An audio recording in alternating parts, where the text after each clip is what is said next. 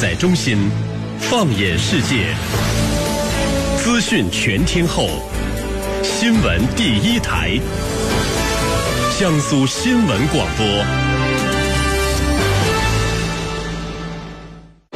大国博弈，知己百出；地区争端，兵戎相见。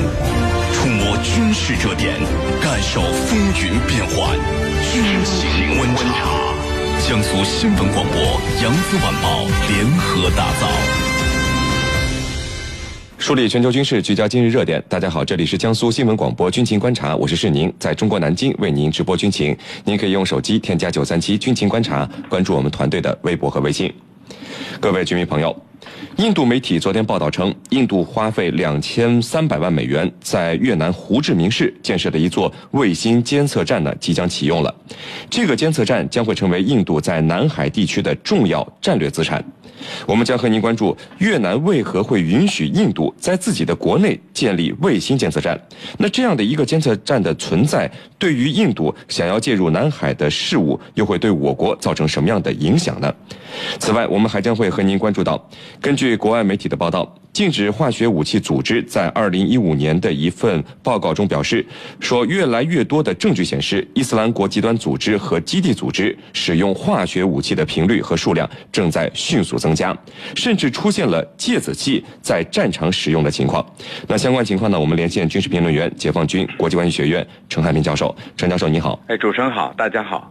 陈教授，那根据这个印度媒体的说法啊，在越南的这个监测站将会有助于印度国家航。航天机构印度空间研究组织追踪并且收集印度发射卫星的反馈数据。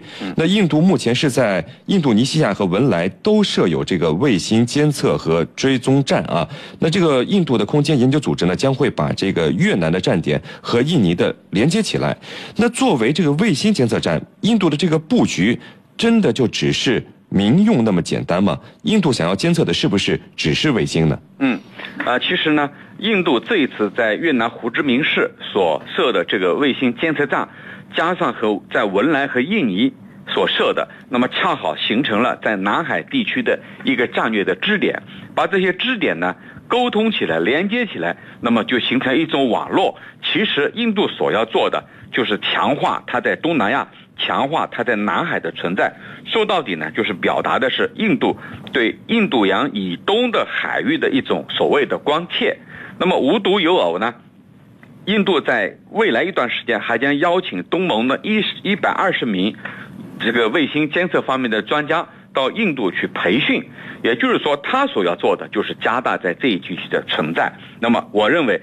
所谓要监测卫星的，并不是真正要监测的民用的东西，而是要卷入南海之争，进入我们的后院，这才是真正的目的。主持人，陈教授，这个作为越南来说啊，他为什么会同意印度在自己的国内设置这样的一个卫星监测站呢？越南和印度在空间问题上的合作，它的考量是什么呢？嗯，呃，这个越南呢，他是这个越南的总理。远近勇二零一四年到印度访问的时候，和印度签署了这份合作协议。那么，印越南的意图也很清楚，就是要借助和印度加强这种防务合作，来提升他在和中国的南海主权之争当中的话语权。也就是说，他要把区域外的势力要引进南海之争当中，然后呢，有利于越南呢从中浑水摸鱼。其实这样的。行为呢，在其他方面也能看到，比如说，他和日本的防卫大臣中谷元来到了越南的金兰湾，此前呢，也把这个金兰湾暂时租借给俄罗斯人短期使用。那么从这里我们就看出来，这是越南的一步棋，也就是说，把所有的区域外的大国纷纷引进来。那么引进来的目的，就是提升他在和中国的南海主权之争当中的这个砝码，好像呢。给外界的感觉就是，你看这么多国家都在支持我，那么我和中国的博弈当中，我肯定能占上风。也就是说，像打架一样，他的人数占优势，所以他要达到这样一个目的。当然，这里头我认为严重损害了他的主权。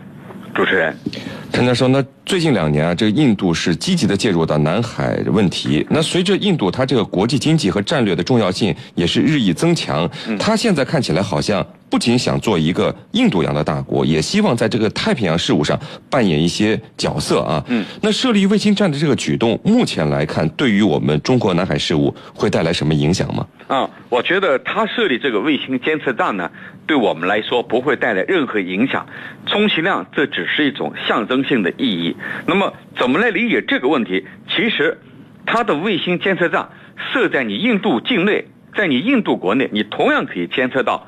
这个南海地区的动向，因此呢，没有任何影响。只不过你放在这儿，具有一种象征性的意义，好像是认为呢，你印度已经介入了南海之争。这里头和印度的东进政策是有关的。印度推出的所谓的东东进政策，就是要进入印度洋的这个东部地区。他认为，既然你中国已经进入了我印度洋，印度洋。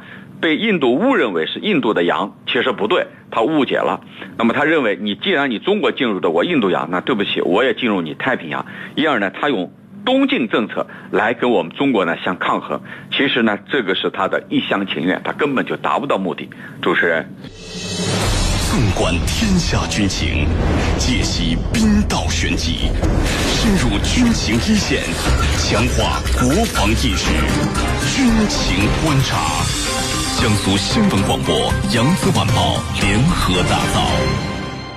好，陈教授，我们再来看到另外一条消息，就是禁止化学武器组织的一份报告显示，就是越来越多的证据表示说，伊斯兰国极端组织和基地组织使用化学武器的频率和数量正在迅速的增加。这个使用的地点呢是在叙利亚的战场之上。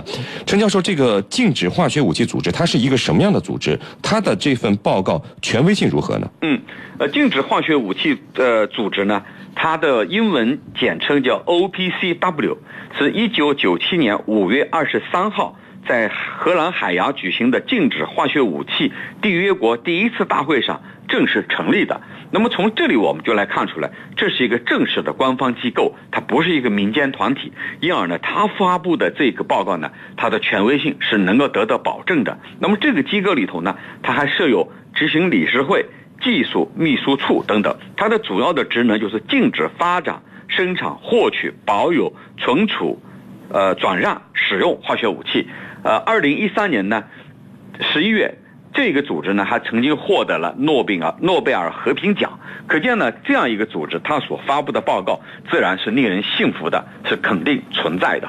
主持人，陈教授，刚才我们说到的是，就是伊斯兰国极端组织和基地组织都在加大使用化学武器的频率和数量啊，而受到这个美国和西方支持的库尔德武装和叙利亚所谓的温和反对派也被指使用了化学武器。那您看，这个化学武器过去包括现在都是一个国家的战略威慑的手段啊，现在为什么你看在这个叙利亚战场上，好像使用变得如此随意呢？而且。